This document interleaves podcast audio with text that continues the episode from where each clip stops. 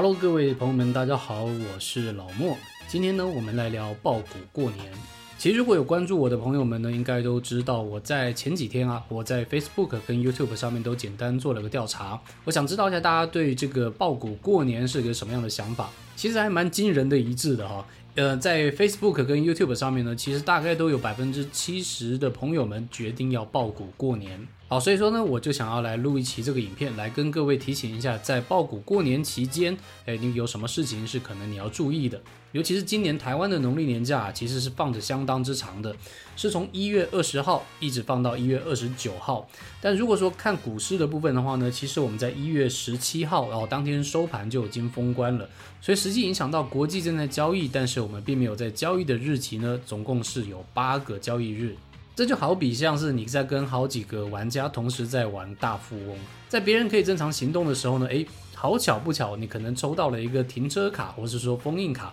直接把你的行动封印住好几个回合。所以说这个时候外面无论发生什么事情，诶，我们都只能干瞪眼，不能做任何的操作。基本上每年的农历过年呢，都有点类似这样子的行情。那我觉得啊，《孙子兵法》里面呢有一句话叫做“无事其不来，事无有以待也”。我们虽然在被封印住这几回合里面不能动。但是呢，其实如果我们能够提前知道呃国际可能会发生什么事情，或者说对接下来的行情哎有一些预先的概念，那未来发生什么事情哎，其实都会是在我们计划应对当中。好，所以说今天呢就会跟各位分享一下，二零二三年如果你要爆股过年的话，你可能要注意的一些事情。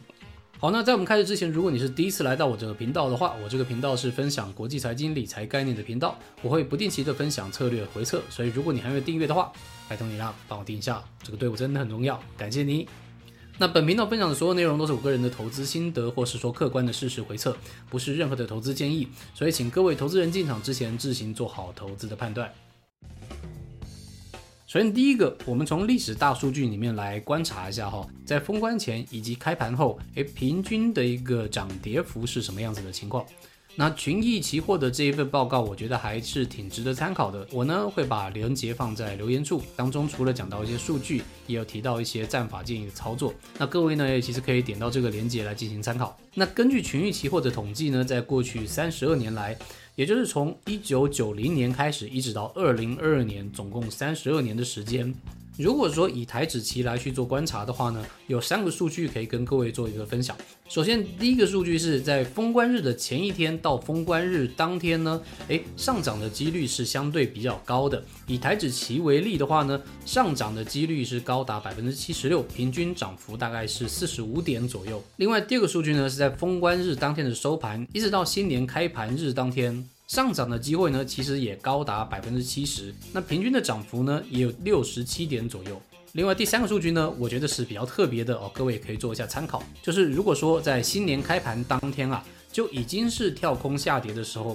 当天在开低之后继续下跌的可能性是高达百分之九十。意思就是说，它不但会往下跳空，它可能最后面还会收一个黑 K。OK，这是一些简单的数据跟各位进行分享。那我还是建议各位可以去看一下这一篇的文章，因为在这上面呢，其实不但写到了数据，其实它也提供一些建议的操作逻辑，那各位可以自行参考。好，那第二点你要注意的呢，就是说在我们放年假期间，哎，全世界呢其实还是持续在运转的，所以说全球的一些大事件啊，我们也是要持续的关注。那我在上面把亚洲、欧洲、美国的经济大事件放在这一张表上面了。同时，这个时候呢，也刚好是美股 Q4 的财报季，所以说一些市值相对比较大的一些公司呢，其实我也把它放到上面来了。那当中呢，我个人会特别关注的是一月十八号当天的日本的利率决议，以及同样是当天的美国的十二月零售销售。还有一月二十号 Fed 的官员讲话，以及一月二十七号的消费者信心指数。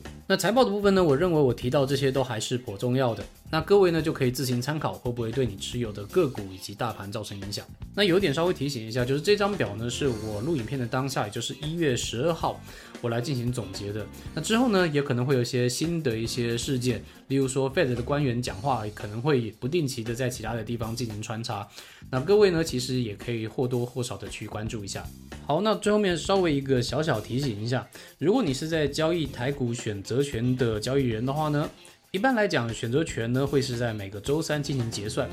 但是呢，因为我们封关当天是礼拜二，所以说这一次的结算日呢，各位就可能要稍微留意一下了。因为现在正在交易的一月份选择权呢，它并不会在一月十七号结算，反而呢，它是会直接到一月三十号，也就是说过年之后才进行结算。所以说你一月十七号当天，如果你没有把它平仓的话呢，诶，那你就可能就必须要抱着你的部位一直到过年年后了。那尤其是做选择权卖方的朋友们，就可能要特别注意这一点了。好，那最后面呢，其实我觉得爆股过年这件事情啊，其实还是蛮看个人的投资性质的。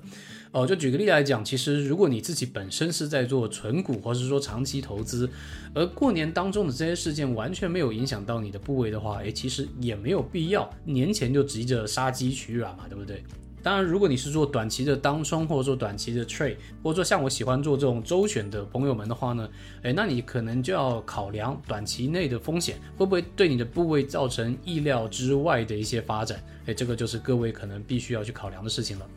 好，那各位朋友们，你今年是会爆股过年吗？或是你对爆股过年有什么其他的想法？有什么我没有补充到的呢？欢迎你在留言处跟我进行讨论。过年期间如果没有意外的话呢，诶，我可能会休息一周。当然，如果临时心血来潮，我可能也会加入一些节目之类的。好，那最后面呢，就祝各位新年愉快，兔年行大运，兔年赚的比虎年多，新年收入直接破千万。我们年后再见，拜拜。